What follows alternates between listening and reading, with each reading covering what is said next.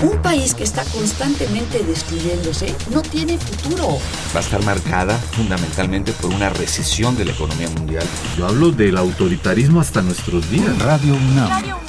Y la Facultad de Ciencias Políticas y Sociales presentan Tiempo de análisis. Me parece que tienen que darnos ya respuestas concretas. No se puede echar a andar la reforma electoral tal y como está planteada. Tenemos que seguir luchando por defender la libertad de expresión. Un espacio radiofónico donde con tu voz construyes el debate. Tiempo de análisis.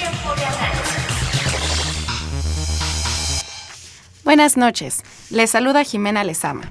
Esto es Tiempo de Análisis, programa radiofónico de la Facultad de Ciencias Políticas y Sociales. Estamos transmitiendo a través de la 860 de AM y vía internet en www.radiounam.unam.mx. Nuestros teléfonos en cabina son el 5536-8989 y la alada 01800-505-2688. En redes sociales puedes encontrarnos en Twitter como arroba tiempo de análisis y en Facebook como Facultad de Ciencias Políticas y Sociales-UNAM. Si te gustó alguno de nuestros programas pasados, te invitamos a que los escuches en www.políticas.unam.mx. Esta noche en Tiempo de Análisis hablaremos de México y el cambio climático, vulnerabilidades y simulación política. Y para ello contamos con la presencia de Ignacio Rubio, Buenas noches. Buenas noches. Y de Fausto Quintana Solórzano. ¿Qué tal? Buenas noches. Bien, pues los introduzco brevemente. Eh, Ignacio Fausto Quintana es investigador de la UNAM y profesor y egresado de la Facultad de Ciencias Políticas y Sociales y ha participado en los talleres de la Comisión Centroamericana de Ambiente y Desarrollo en Panamá. Buenas noches. Buenas noches, muchas gracias. E Ignacio Rubio es profesor y egresado igualmente de la Facultad de Ciencias Políticas y Sociales. Ha realizado publicaciones referentes al ambientalismo y la sociología del riesgo y acaba de participar en el Foro Nacional, primer Foro Nacional de Adaptación, que se realizó en el Senado de la República del 18 al 20 de abril pasados. Buenas noches. Buenas noches. Gracias Ignacio. por la invitación. Muy bien. Pues, ¿qué les parece si empezamos con una definición de qué es el cambio climático? ¿Quién gusta empezar? Muy bien, muy bien, muchas gracias. El cambio climático es la variación del, del clima derivado de las emisiones de gases de efecto de invernadero, principalmente dióxido de carbono y gas metano. Estas variaciones eh, de- del, del clima y se deben a los, a los gases que se emiten por sectores económicos. Los principales sectores económicos que contribuyen a la emisión de gases de efecto invernadero es el sector de la energía, el sector de los transportes y la silvicultura y los usos de los cambios de uso de, de suelo. Ok, Ignacio. Sí, este, cierto. eh, A mí me gustaría agregar que también hay todo un debate sobre el cambio climático que se refiere a que este, con cambio climático también nos referimos al- a, un proceso que mucha gente, o antes se conocía como calentamiento global, ¿no? Ok. O sea que eh, la expresión más, em, la expresión global, la expresión geológica, este, más general de, es- de- de este fenómeno se entiende como calentamiento global, que es un, un calentamiento que no se da, por supuesto, de manera homogénea, ¿no? que tiene que ver con la dinámica de la atmósfera y todo esto.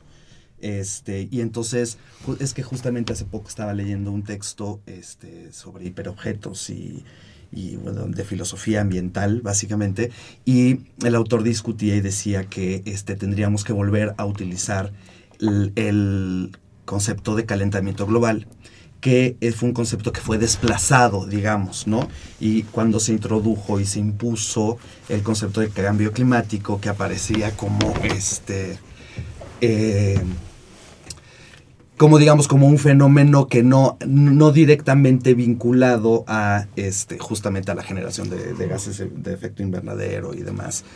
Este, a la participación humana en ese fenómeno, ¿no? Que es que, que una, esta transición de, de, cam- de cambio de calentamiento global a cambio climático fue una transición que como que vacunó al concepto, ¿no? Lo, le quitó parte de su carga este, Social. Sí, pues sí, además vivencial, ¿no? El cambio climático tiene una expresión real. Podemos y debemos subrayar que hay dos tipos de cambio climático. El cambio climático es un proceso natural. La Tierra siempre ha tenido estas variaciones climáticas. Pero de la era industrial a la fecha se han acumulado tantos gases de efecto de invernadero que han generado un incremento de la, de la temperatura. Hasta el año pasado este incremento llegó al punto 87% del promedio global en comparación con épocas preindustriales y el mes de marzo alcanzamos 1.37% de incremento en la temperatura. Decía, las manifestaciones son muy claras. Además del calentamiento global, los impactos en las, los eventos climáticos como las tormentas, los huracanes, las sequías, que se incrementan y además se intensifican y bueno, están implicando muchos de mucho desgaste en la en la humanidad. El cambio climático es el reto de la humanidad eh, contemporáneo. Ok, me gusta eso de el reto de la humanidad contemporánea porque justo hay que actuar ante, ante ese reto.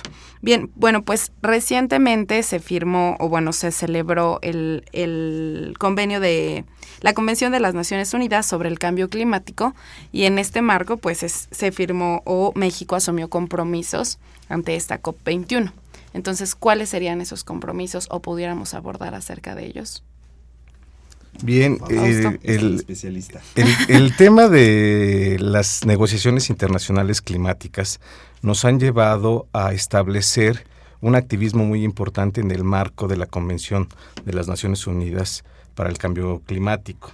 Esta convención tiene partes eh, signatarias de, la convención de 1992 y son las, las reuniones que conocemos como COP, eh, la conferencia de las partes y actualmente, bueno, el año pasado celebramos la vigésimo primer eh, reunión en, en París. ¿Cuál era el propósito de esta reunión?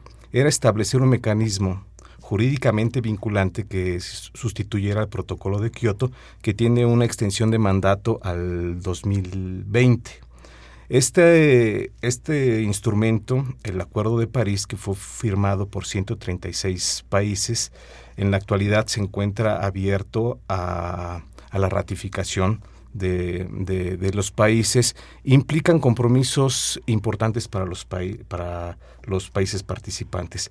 México, ¿qué se comprometió? México se comprometió a reducir en 22% sus emisiones de gases de efecto de invernadero para el 2030, en relación a una línea base del 2026. ¿Qué quiere decir esto? Que México se comprometió a reducir emisiones futuras, no emisiones emisiones actuales. Esto sería un debate muy importante porque parecería una ficción una simulación de compromisos reales. Pero vaya, México es un país en vías de desarrollo y por eso no tiene eh, los compromisos que pudiera tener Estados Unidos, Canadá, Alemania, Inglaterra, etcétera, países altamente industrializados. Además, México se comprometió a, tener metodologías y mecanismos de verificación, reporte y medición de emisiones de gases de efecto de invernadero, que sean estas a su vez certificadas por el panel intergubernamental de expertos de, el cambio climático. Porque es muy fácil decir que usted, eh, un país, eh, una comunidad está disminuyendo sus emisiones de gases de efecto de invernadero, pero si no tienes la metodología y los mecanismos que funcionen y que en realidad respondan a emisiones, a una reducción de emisiones reales, pues no se tiene, no se tiene en realidad una congruencia con los compromisos reales.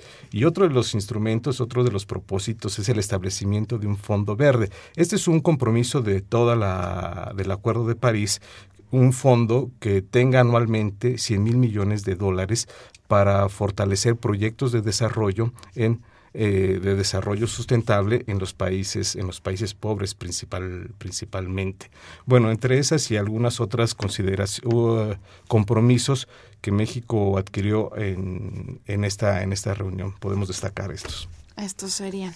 Y en este, en este marco del desarrollo sustentable, me gustaría abundar un poco en tanto suena mucho como una idea en, en el que se puede digamos, combinar la economía, el desarrollo de un país y a la vez el desarrollo de su sociedad, suena como algo, digámoslo, utópico o no utópico, pero sí a lo que se debe o se debiera de aspirar como país. En este marco, ¿ustedes qué tan de acuerdo o qué puntos podrían dar para entender el desarrollo sustentable en términos, no sé, asequibles para el público? Bueno, yo creo que, o sea, no me queda la menor duda que existe una relación entre cambio climático y desarrollo sustentable. Es decir, se puede entender que el cambio climático es una justamente una expresión de la insustentabilidad del mundo en el que vivimos. Una expresión que, que, tiene, este, que se presenta a veces de forma material, justamente ante el impacto de amenazas, este, desastres, de daños que ya conocemos y que hemos visto y que estamos sufriendo y que este, tenemos que medir y conocer, ¿no? Pero también como este, es la posibilidad de, seguir eh, de daños futuros. Es decir, el hecho de que eh, justamente nuestros estilos de vida, nuestra la organización, las organizaciones sociales, nuestra institucionalidad no está este, no, no se puede sostener, digamos, en el largo plazo, ¿no? Y que, está, y, que la vida de las generaciones futuras está siendo este, condicionada, ¿no? Que eso tiene que ver, como el concepto de vulnerabilidad, de, sustentabilidad se entiende básicamente como con esta definición canónica, ¿no? Este, de la explotación de, las, de los recursos actuales sin comprometer, ¿no? A las, generaciones, este, a las generaciones futuras. O sea, la, la idea de sustentabilidad contiene esta dimensión, digamos, temporal, ¿no? Casi normativa de orientación hacia el futuro. Sin lugar a dudas, el cambio climático, el calentamiento global y sus múltiples expresiones, por supuesto, se inscribe como un problema, entonces, en esto, ¿no? También sabemos que existen distintos tipos de eh, comprensión de la sustentabilidad. Hay versiones débiles o lo que se conocen como versiones débiles de sustentabilidad, que justamente lo que consideran es que el, eh, más que transformar, digamos, completa, radicalmente el estilo de vida, nuestra organización económica, este, política, ¿no? Lo que hay que hacer es hacer ajustes que básicamente, aunque no en todos los casos, pero que pasan, entre otras cosas, por este, ajustes económicos, ¿no? Es decir, ajustes de carácter que mediante el mercado, mediante este, la regulación, los impuestos, toda esta clase de mecanismos económicos se puede, podemos acceder a un nivel de equilibrio con relación a ciertos problemas y con algunos otros problemas, hoy también las versiones débiles de la sustentabilidad admiten, digamos, una intervención ¿no? normativa fuerte. Después hay otra versión de la sustentabilidad, que es lo que se conoce como sustentabilidad fuerte, ¿no? Que lo que dice es que lo que hay que transformar en realidad justamente es el sistema ¿no? de producción, digamos. Hay que transformar radicalmente nuestros estilos de vida, hay que transformar las relaciones de poder que sostienen finalmente dinámicas en las cuales algunos ciertamente se generan un conjunto de riesgos, y lo, pero los beneficios de esos riesgos, ¿no? riesgos ambientales, riesgos de contaminación, digamos, se los quedan pocos y los costos o los daños que se producen, ¿no? Por eso, en realidad se generalizan, ¿no? Y una vez más, una forma clara de cómo se generalizan los daños es el, carácter global del cambio climático, ¿no? O sea, el cambio climático se puede entender que es producto, por cierto, de un millar, de un, de multitud de acciones, ¿no?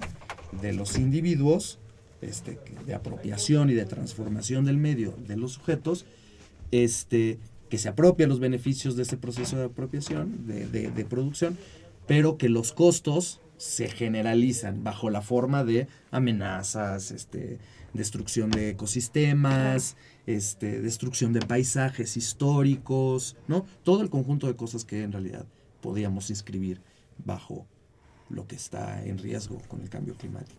Ok, Fausto. Yo tengo una idea del desarrollo sustentable como un concepto que ha perdido vigencia. Es una categoría que se ha sobreexpuesto en el debate en el debate político y la crítica central es que el desarrollo sustentable no cuestiona la raíz del problema. Ignacio mencionaba, bueno, pues el tema del, del, capitalismo, el tema de la explotación de los, de los recursos naturales, pero también el tema de la inequidad, porque estamos hablando de vulnerabilidad, estamos hablando de desigualdad. El cambio climático afecta más a los que menos, a los que menos tienen. Los que menos tienen son los que son altamente vulnerables, tanto en lo económico, en lo ecológico y en lo, y en lo social. Hay tres niveles que creo que se pueden discutir en torno a esta crítica del desarrollo del desarrollo sustentable. El tema de, de la economía una economía basada en la energía de recursos fósiles. No hay una verdadera transición energética. En la medida que se está incrementando la producción de energías alternativas o energías renovables, también crece el consumo de energía basada en recursos fósiles. Estamos viviendo un boom a nivel internacional de extracción de recursos no convencionales, gas shale y, petróleo a través de la técnica de la fractura hidráulica, de lo que se conoce en inglés como, como el fracking. El segundo componente o el segundo nivel de crítica es el tema de la cultura del, consumo. Estamos eh, enrolados a nivel, a nivel sociedad, eh, principalmente en la sociedad, en, los, en las zonas urbanas, a, a una dinámica de, de, consumo que vaya no puede ser sostenida. La Tierra no tiene la capacidad para absorber este nivel de, de consumo que, que, tenemos en todo, en todo el mundo.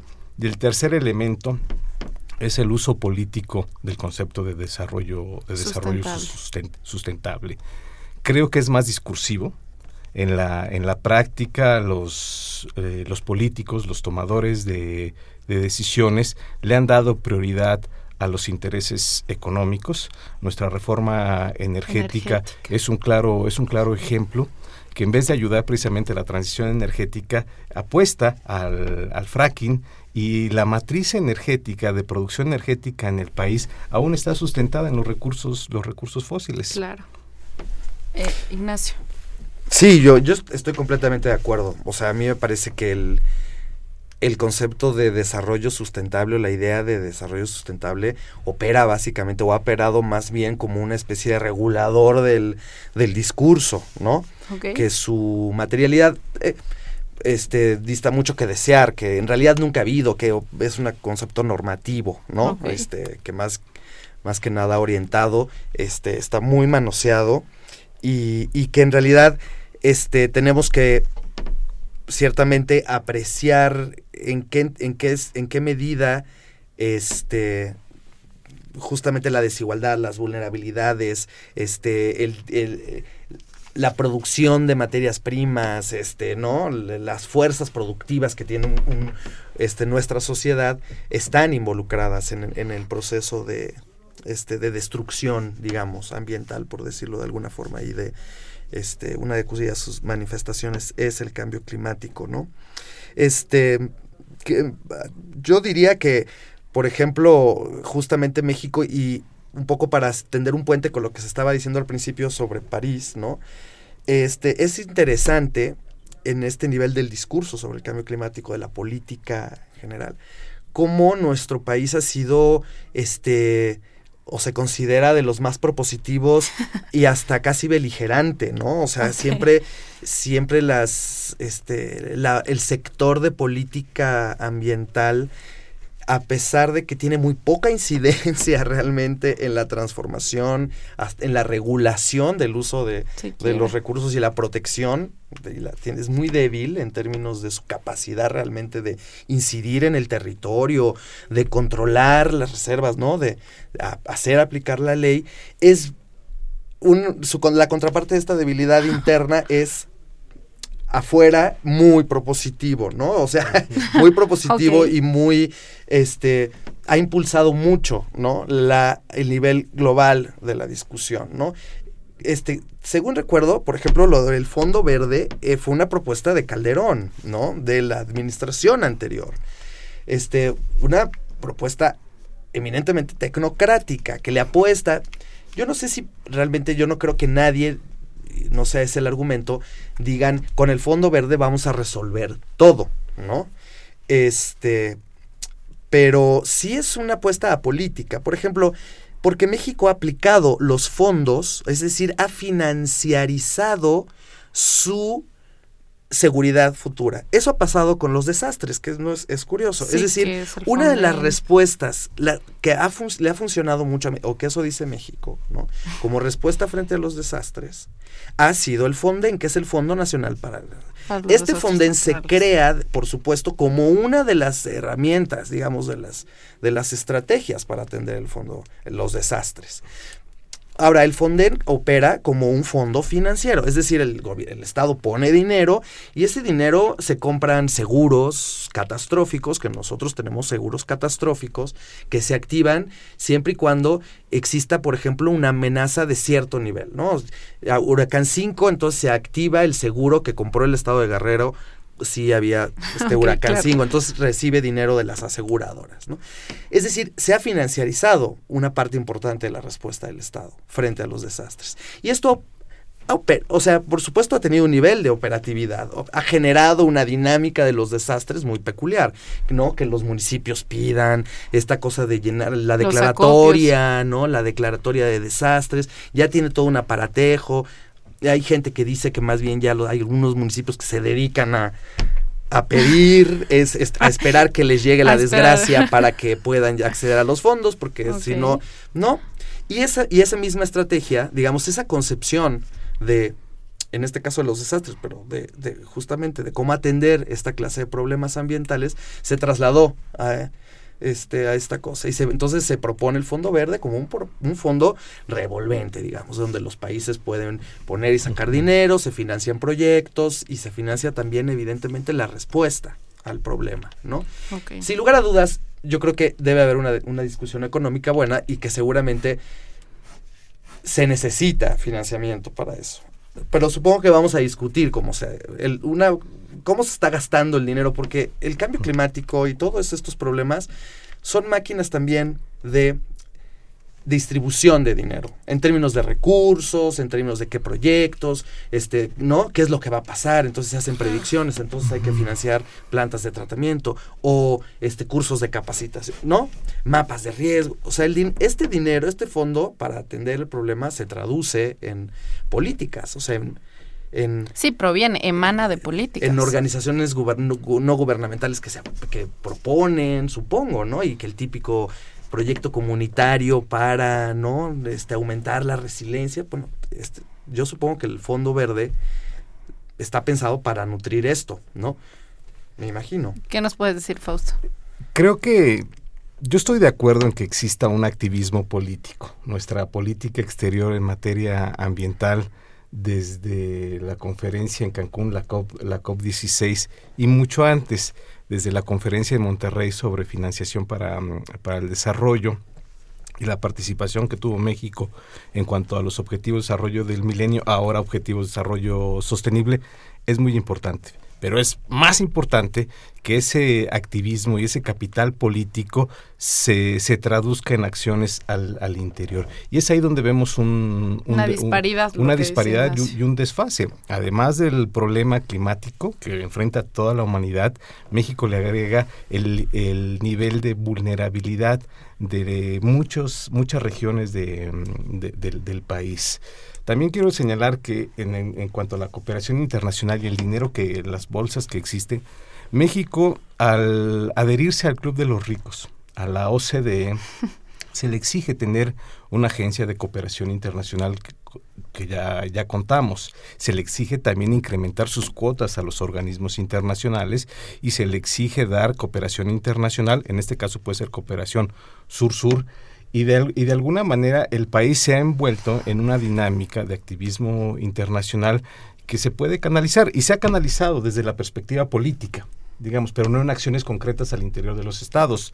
Ya fue declarada secretario ejecutivo de la Convención Marco de las Naciones Unidas sobre el Cambio Climático, eh, Patricia Espinosa. Patricia Espinosa, ex secretaria de Relaciones Exteriores, también embajadora en, en Alemania, tiene experiencia en, en, el, en el tema y ha contribuido en la negociación, en la negociación inter- internacional.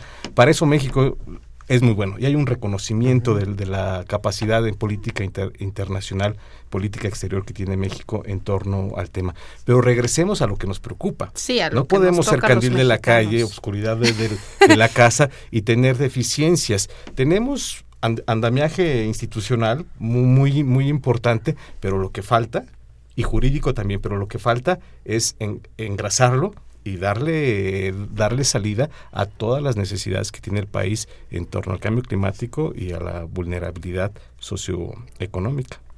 Ok, y en este sentido, ya metiéndonos un poco al, al, tema de la adaptación y la mitigación, ustedes hablan que justo tenemos una cultura mundial de consumo, ¿no? Y esto justo repercute en el cambio climático.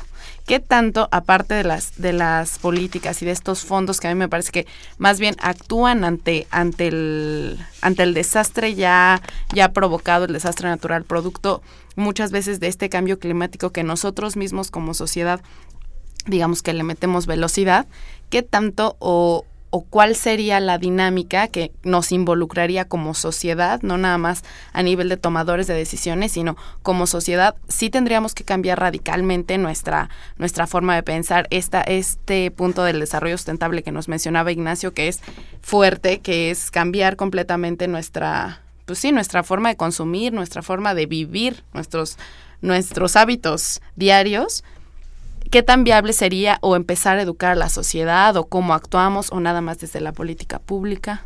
¿Ustedes qué opinan? Bueno, a mí me parece que eh, el, cambio en la sociedad, o sea, por supuesto un cambio de patrón, es decir, el día de mañana todo el mundo, bueno, no lo podemos hacer ni con los automóviles en la Ciudad de México, ¿no? O sea, ponernos de acuerdo con un problemita que por supuesto lo podemos conectar, pero genera una una, malestar en la sociedad y genera contradicciones, ¿no? O sea, y es el hecho de no uses tu coche una vez al día, una vez, un día a la semana, ¿no? Un día más a este, la semana. Un día más. Y sabemos que esas, eso tiene que ver con que también el gobierno puede decir eso, pero pues después no hay forma de transporte. Es decir, que los cambios, o sea, eh, esto no, yo no quisiera meterme en profundidades, digamos, justamente disciplinares en términos de cómo se piensa, qué posibilidades hay. Hay, hay una enorme tradición de pensamiento sobre el cambio social en las ciencias sociales, en la sociología en particular, ¿no? Cómo se dan los distintos tipos de cambios sociales y demás. Este, yo creo que vivimos en un punto de transición, o sea que sí hay en, muchos ámbitos, que depende de dónde uno pone la, mirada. Este eh, ve qué es lo que ve. Y yo creo que en, en, muchas cosas, el, primero, el problema del cambio climático este, se operativiza, este, está muy metido en un conjunto cada vez más amplio, digamos que podemos decir, o de narrativas y de prácticas, de formas de entender el mundo, ¿no? Y muy diverso. O sea, yo creo que más que a mí como sociólogo, más que preocuparme la definición estrictamente correcta que dan, yo creo que cada actor da una definición. O sea, que el cambio climático lo que abre, y eso es lo que me parece que hay que aprovechar, eso es la parte a mí que me parece positiva, es que abre, digamos, un, un espacio de enunciación, ¿no? Donde todos los actores, cuando se involucran, pueden apelar al cambio climático y a partir de ahí construir tanto construir demandas en algunos casos, es decir, demandas específicas a actores políticos, que al diputado o al hacer, pero también puede construir proyectos sobre, ¿no? En, ante, ante, por supuesto, daños pasados, pero también ante la posibilidad de, de, daños futuros. Y estos proyectos, desde muchos actores, pues en general son proyectos que tienen la escala humana, digamos, ¿no? la de nuestras vidas, la de nuestros barrios, nuestras ciudades, ¿no? No son proyectos que, necesariamente hoy pueden adquirir una escala global en la red, o sea, pero digamos que, que tienen, pueden tener muchas formas, ¿no? O sea que este, a mí me, me interesa pensar el cambio climático o el calentamiento global o como lo así, más que discurrir eternamente sobre este, cuál es la versión científicamente adecuada de, digamos, si por ejemplo el hecho, todo los, lo que se anuncia va a suceder o no, o sea, si va a haber más huracanes o menos huracanes, o si el efecto del niño, si dónde se debe medir la temperatura, si la del océano, si la del a 5000 metros, qué pasa, digamos, ahí el cambio climático está compuesto por un sinnúmero de evaluaciones. Y muchas de esas evaluaciones no son absolutamente consistentes. Desde esto hay que admitirlo. O sea, yo no, esto no quiere decir negar al cambio. Yo no soy un negacionista para nada. Como no soy negacionista de que, por supuesto, afectamos al, Al cambio a la naturaleza, ¿no? Sino sencillamente se, se trata de entender que la definición científica, la- el conjunto de definiciones científicas que tenemos, de evidencia científica, ¿no? Se traduce, en realidad, es algo que todos los demás nos tenemos que apropiar y nos apropiamos estratégicamente en función de justamente, tal vez a veces de nuestra necesidad, de nuestra vulnerabilidad, de nuestra de nuestro deseo de acaparar algunos, ¿no? Supongo esta gente, yo qué sé, debe haber multimillonarios que ya compraron estos refugios este en quién sabe dónde o el que ¿no? Es decir, a eso yo creo que hay una dimensión del cambio climático que es relevante sociológicamente y que, y que se puede usar como herramienta. Y que entonces eso es un cambio. o sea, ya, ¿no? Y que permite el cambio de, de- de patrones. Ahora, ciertamente, no deberíamos de estar tomando agua de botellita, ¿no? y hay decisiones que podemos hacer todos y bueno, y, y hacerlas. Ok. Yo tengo una idea un poco ambigua en torno a que si podemos o, o no hacer algo para resolver el tema del cambio climático. Ok. Eh, la evidencia nos dice que no lo estamos haciendo muy bien y que parece que no lo, no lo vamos a, a resolver. Y de ahí que tengamos dos grandes perspectivas eh, en términos de acción eh, en contra del cambio climático, que es el de la adaptación y el de la mitigación. La mitigación está encaminada precisamente a reducir las emisiones de gases de efecto de invernadero. Y la adaptación tiene que ver con las transformaciones políticas, sociales, tecnológicas que nos permitan vivir ya con el, cambio, la va- variación del clima que, que tenemos. Hablando del, del cambio social, el cambio climático se tiene que convertir en un detonante del cambio, del cambio social. Es decir, si nosotros no cambiamos, nosotros estoy hablando de muchos niveles, no estamos hablando nada más de los individuos o de los que andamos en el, en el transporte eh, particular y no en el público, hablamos de todos. Este es un problema que nos involucra a todos, desde la familia, el individuo en su núcleo eh, social próximo. próximo, las universidades, los, los políticos, los empresarios, las organizaciones no gubernamentales, es un problema de, de todos. Si nosotros no hacemos este cambio, en los próximos años vamos a ver cómo se intensifican los efectos del cambio, del cambio climático, el incremento de- del nivel del, del mar, el adelgazamiento de los casquetes polares, la transformación en los equilibrios ecológicos que pueden repercutir en un incremento de la, de la inseguridad alimentaria. Yo creo que sí hay una evidencia científica de que el cambio, eh, de que el cambio climático existe. Hay, hay datos muy concretos como la medición de las partes por millón de dióxido de carbono en la atmósfera. Ya hemos rebasado las 400 partes eh, por, por millón y esto está generando cambios eh, radicales en el, en el clima. Pero también hay una evidencia científica de que no estamos haciendo, no estamos haciendo mucho al, al respecto. Al respecto. Eh, Ignacio, Di- ¿quieres No quisiera que quedara bajo ningún punto de vista que yo eh, cues- es- pongo en cuestión Sí, la no. evidencia científica. A mí me, o sea, eso no me queda en la menor duda. Lo único es, el- estoy poniendo el acento en el asunto de que, por ejemplo, cuando nosotros vemos las escalas en que se producen, o sea, las- la- en que se manejan las, las ciencias de la atmósfera, por ejemplo, las escalas geológicas existentes y las escalas de otros procesos, ¿no?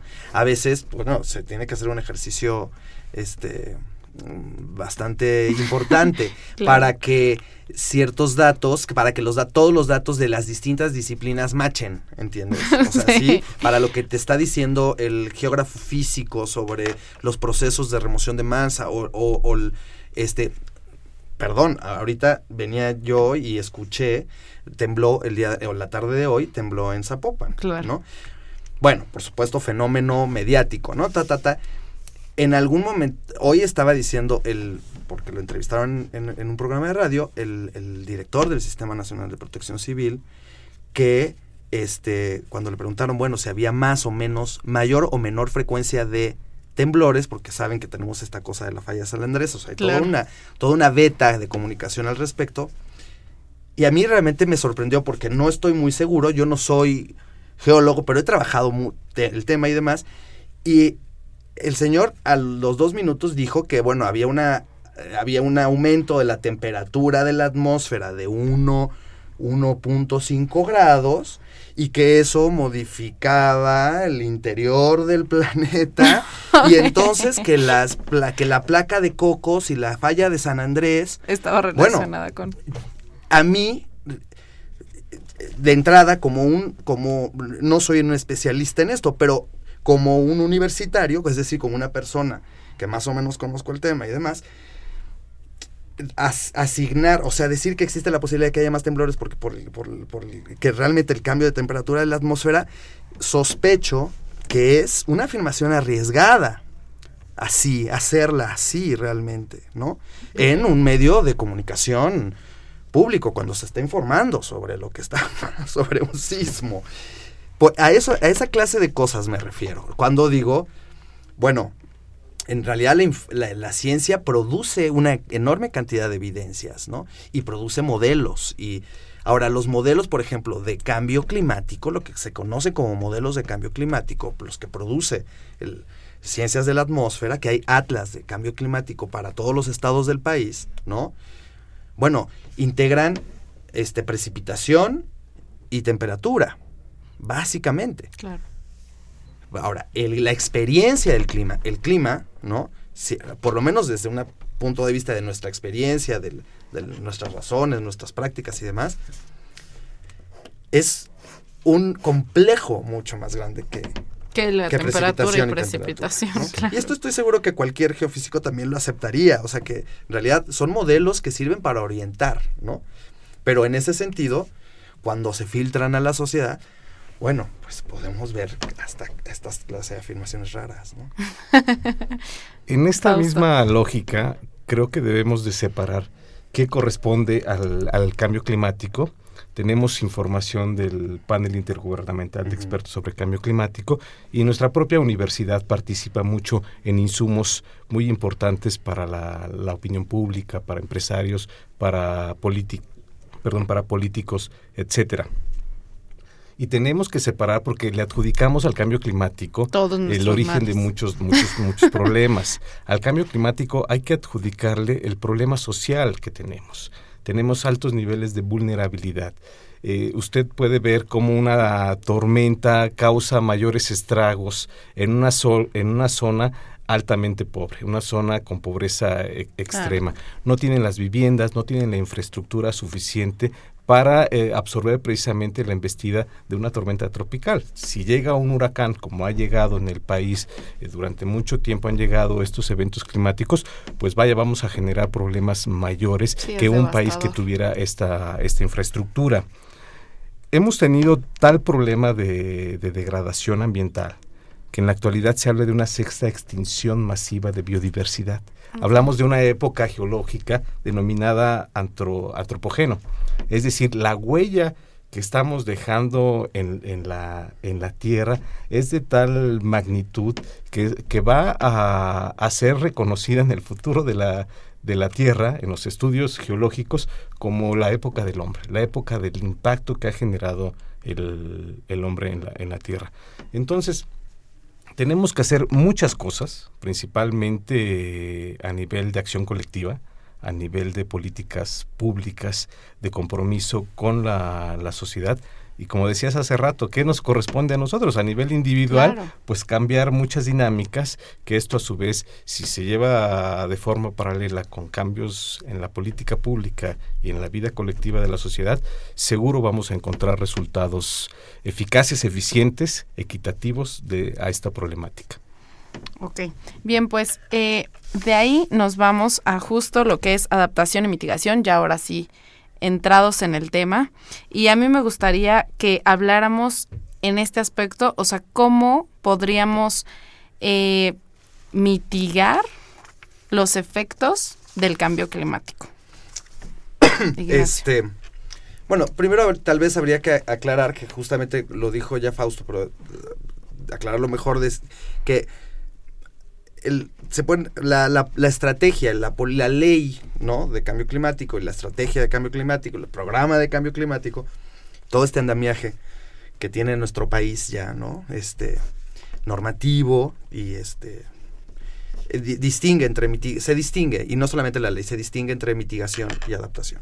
Mitigación las acciones de mitigación se refieren al conjunto de acciones que lo que tienen este, que tiene por objetivo reducir la emisión de, de ga- de- de gases de efecto invernadero, ¿no? Justamente este asunto de vamos a reducir 20% esto, eh, ¿no? Tienen, este, de, esos, de eso se trata con mitigar al cambio climático, es decir, reducir Reducir su, su, tamaño, ¿no? Su, la velocidad, este, limitarlo, ¿no? Las acciones que tienen que ver con eso.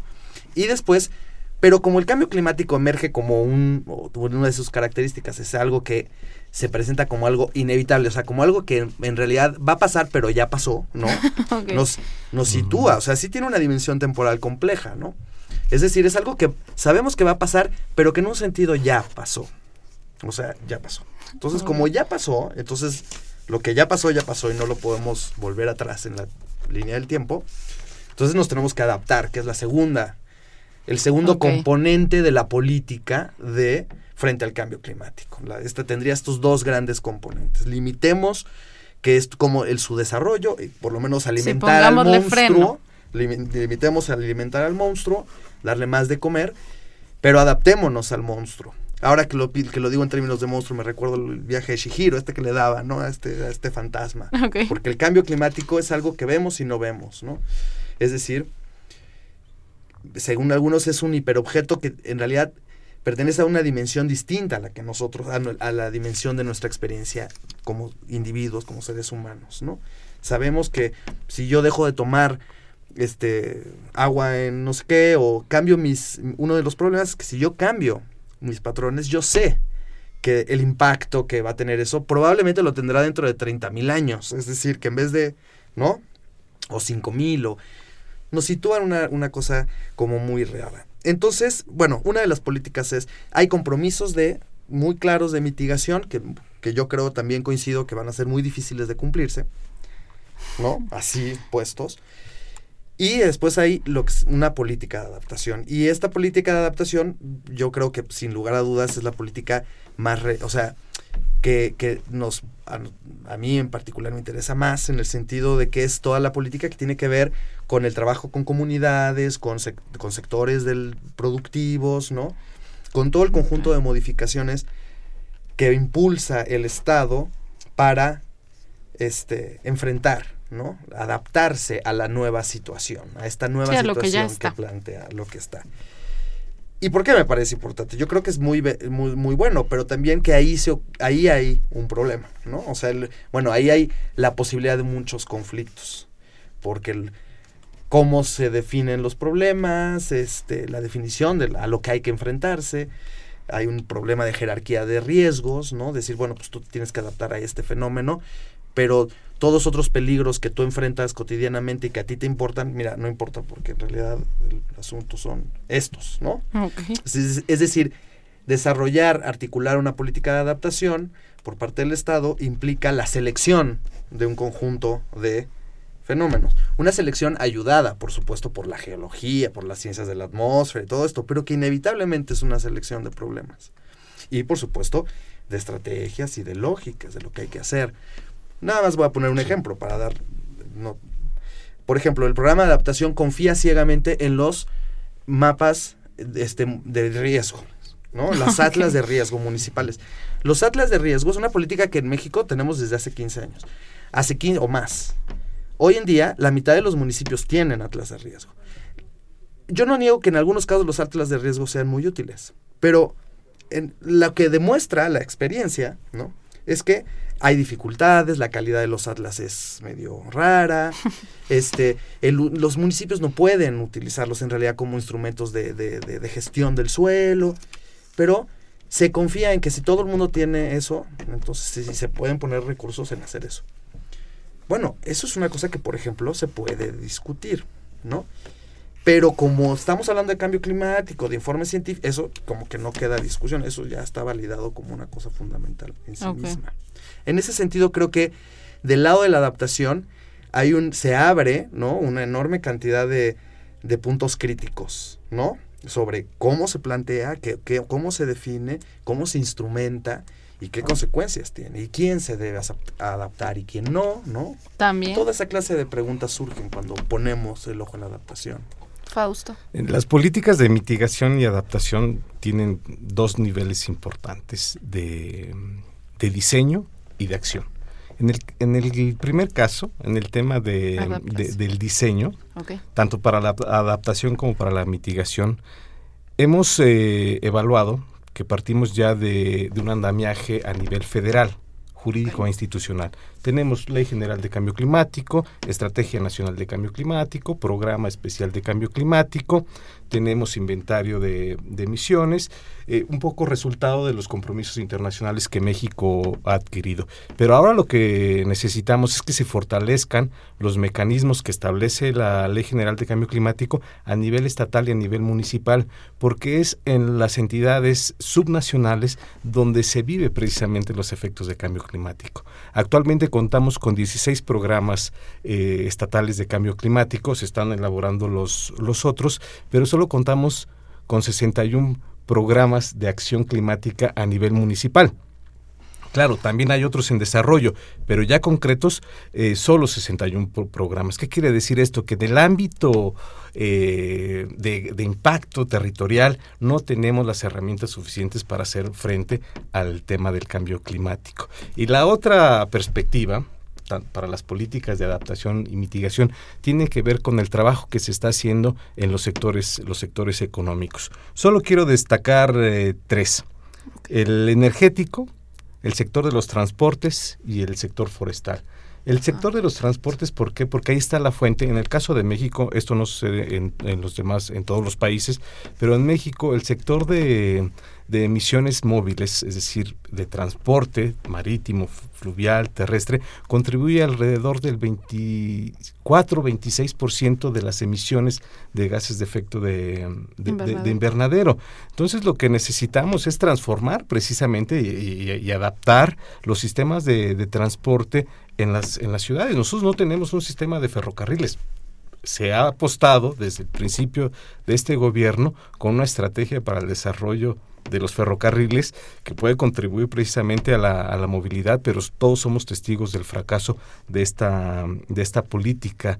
En el sector energético, la transición energética hacia el consumo de, energía proveniente de fuentes renovables, renovables, pues no se ha concretado. Vamos muy lentos al, al respecto siempre queremos poner los caballos adelante, eh, la carreta adelante de los caballos. Entonces, estamos vendiendo, haciendo negocio con el sector energético cuando no hemos resuelto precisamente el concepto de lo que queremos como transición energética cuáles son las metas específicas y, la vía, los mecanismos para alcanzarlo.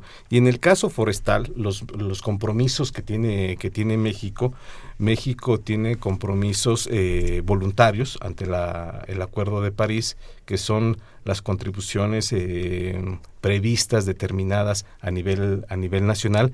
Hemos eh, propuesto que, en el dos, que se va a alcanzar una tasa cero a nivel de, deforestación. Pero lo cierto, es, lo cierto es que no. Aunque se alcanzara la tasa cero de deforestación, lo que estamos recuperando de cubierta forestal son eh, áreas de bosque, bosque secundario, que no mantiene la biodiversidad que tiene un bosque, un bosque natural. Además, está, se está apostando por plantaciones forestales, donde las plantaciones forestales es de una sola especie y no se tiene esa, esa diversidad eh, biológica que tiene un bosque natural. Entonces, vamos a ponerlo en claro, son dos sectores, primero el de la planeación, el de la política pública, y el otro el sector económico. ¿Qué están haciendo los empresarios? ¿Qué hacen los empresarios, por ejemplo, para el, tema del transporte, de la conversión de transporte de gasolina a, energía, a, eléctricos, vamos muy, muy, verdaderamente muy lentos. Adquirir un automóvil en esta ciudad eh, eléctrico, pues solamente los diputados que bien se pagaron sus, sus, coches con la partida presupuestaria, pero no es un tema accesible eh, de justicia social para la población en general. Mm. Ignacio, Es que escuchando a Fausto, este, digo, de pronto pienso, nos estamos enfrentando a un problema como a un gran problema de teoría de juegos, ¿no? O sea, que la solución justamente es cómo le hacemos para ponernos todos de acuerdo. Un gran problema del, del prisionero, ¿no? Donde no son dos, sino somos 500 mil millones de habitantes, ¿no? Entonces, que es irresoluble. Es, o sea, o lo podemos reducir y tener un problema. Justamente el problema es necesariamente o se reduce a un problema de teoría de juegos o justamente tenemos que o creo que cuál es nuestro papel como de, ciencias sociales, ¿no? Poner el acento, por ejemplo, en... Es un problema histórico y cuando me, me refiero a histórico, no, no quiero hacerlo de manera nada más retórica, sino que, sin lugar a dudas, las condiciones ¿no? que tiene la política, o sea, yo conozco gente muy valiosa que está trabajando, en general la gente que trabaja en el sector ambiental, que yo conozco por lo menos, es gente muy valiosa, pero sencillamente no hay condiciones. O sea, no, no la, capacidad la capacidad institucional es muy limitada en términos de su capacidad de regulación, de la cantidad de gente que hay, de, de lo que pueden hacer. El, el nivel de desmantelamiento y, y, y, reposición, por ejemplo, de la infraestructura, ¿no? Es un problema que no lo podemos entender nada más como una decisión que ahorita qué vamos a hacer, vamos a hacer esto, vamos a hacer el otro, como si la racionalidad así nos lo resolviera, a eso me refiero con de juegos. Sino que lo vamos a resolver, o sea, que se resuelve históricamente, o sea, el, el conflicto hoy de los ferrocarriles tiene que ver con que hace 20 años o 30 años en América Latina como en el resto, en, México como en el resto de América Latina, se desmantelaron, pues, los, se privatizaron los ferrocarriles, o sea, ¿no? Hubo un proceso de absorción, digamos, de ese recurso, de que alguien se lo quedó, ¿no? Para uso propio, pues, ¿no? Es decir, que nuestras capacidades institucionales, las capacidades de ese Estado, que, ¿no? Que alguna vez gestionó el desarrollo, pues están muy minadas, ¿no? Entonces, en ese sentido es un problema histórico, o sea, y, y, no es un problema y excede al problema de, que podamos llegar realmente a, fórmulas así de, te digo, de, de costo-beneficio de hacer esto y de hacer lo otro. Términos, una si la política insiste en esto, es decir, insiste en no colocar a los problemas en su forma histórica, y si uno ve los programas, por ejemplo, de, cambio climático, los miles de estudios o los muchos estudios que hay, vamos a darnos cuenta que ponen todas las la cantidad de carbono, las lluvias, la temperatura, pero no hablan nunca de la historia, ¿no? O sea, de, quién está, quién vive ahí, o sea, cómo se llegó ahí, ¿no?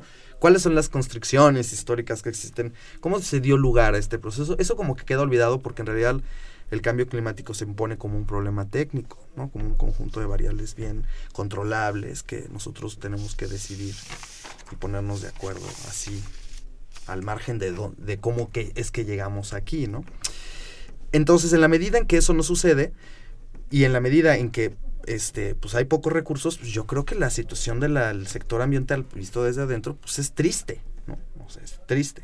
Y por supuesto, sus resultados son tristes. O sea, ciertamente vivimos en un, yo creo, y, probablemente también soy sensiblero en términos ambientales y por eso me dedico al tema, pero sin lugar a dudas yo sí vivo cierta angustia ambiental, pues, o sea, salgo de la Ciudad de México, ando en la carretera o vas a en todas partes, ya ves destrucción, ¿no? Y somos jóvenes todavía, ¿no? En el transcurso de nuestra vida, este, bueno, hemos visto un nivel de devastación que realmente nos agobia, ¿no? Entonces, este, yo creo que, que la, la formulación de alternativas es una formulación que nos va a involucrar a todos y que la política tiene una parte que yo creo que ojalá haya cambios fundamentales. La verdad es que no los espero en el corto plazo, pero bueno, eso. Ok, bueno, pues el tiempo se nos está yendo de las manos, entonces ¿les parece si ya nos enfocamos en las conclusiones, en cerrar? Fausto. Muy bien, rápido. Es un problema generalizado, es un problema del mundo, es un problema de México, es un problema de los individuos y de las colectividades.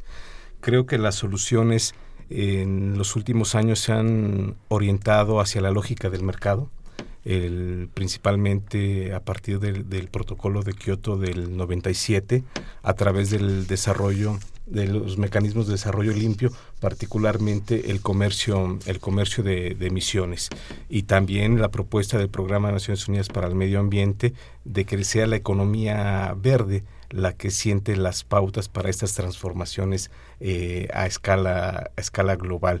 Claro, es importante el tema económico, pero si no le incluimos la variable mm, social, social, pero de justicia social, de equidad, de igualdad, de participación de la población. ¿De qué sirve tener áreas eh, verdes y bien conservadas si van a ser exclusivamente para las personas de altos ingresos? O, los, o en términos de cambio climático solo van a poder adaptarse aquellos que cuenten con, con dinero.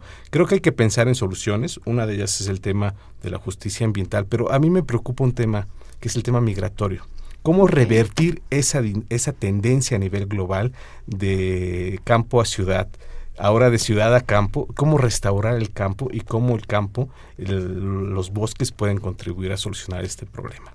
Ok, Ignacio. Bueno, muy rápidamente yo volvería a esta idea de que creo que llamaría a, la gente, sobre todo a los científicos sociales o a quien tiene preocupaciones desde este ámbito, a que nos apropiemos del cambio climático, o sea, que nos apropiemos justamente como ese espacio de enunciación, ¿no? Eh, que, se eh, que se interpele a la política, que se interpele a la economía, o sea, a los emprendimientos, que es algo que se está haciendo, pero que, que, yo creo que tenemos que continuar haciéndolo como sociedad, grupos de interés, este, ONGs, este, movilización ambiental, grupos de vecinos, yo yo llamaría como a esa, a esa dimensión de apropiarnos de este tema, ¿no? Este, y, y, si no, porque si no corremos el riesgo que corre el desarrollo sustentable, es decir, que dentro de 15 años, ¿no? Pues eh, pasemos del cambio, cambio climático a una nueva este, versión catastrófica o algo que se suma, alguna la epidemiología, una peste, yo qué sé, ¿no? Entonces por ahí sería. Bueno, pues muchas gracias. Buenas noches, les saluda Jimena Lezama. Esto fue Tiempo de Análisis, programa radiofónico de la Facultad de Ciencias Políticas y Sociales. Muchas gracias por sintonizarnos y les recuerdo que tenemos una cita el próximo miércoles en punto de las 8 de la noche por el 860 de AM o por internet en www.radiounam.unam.mx.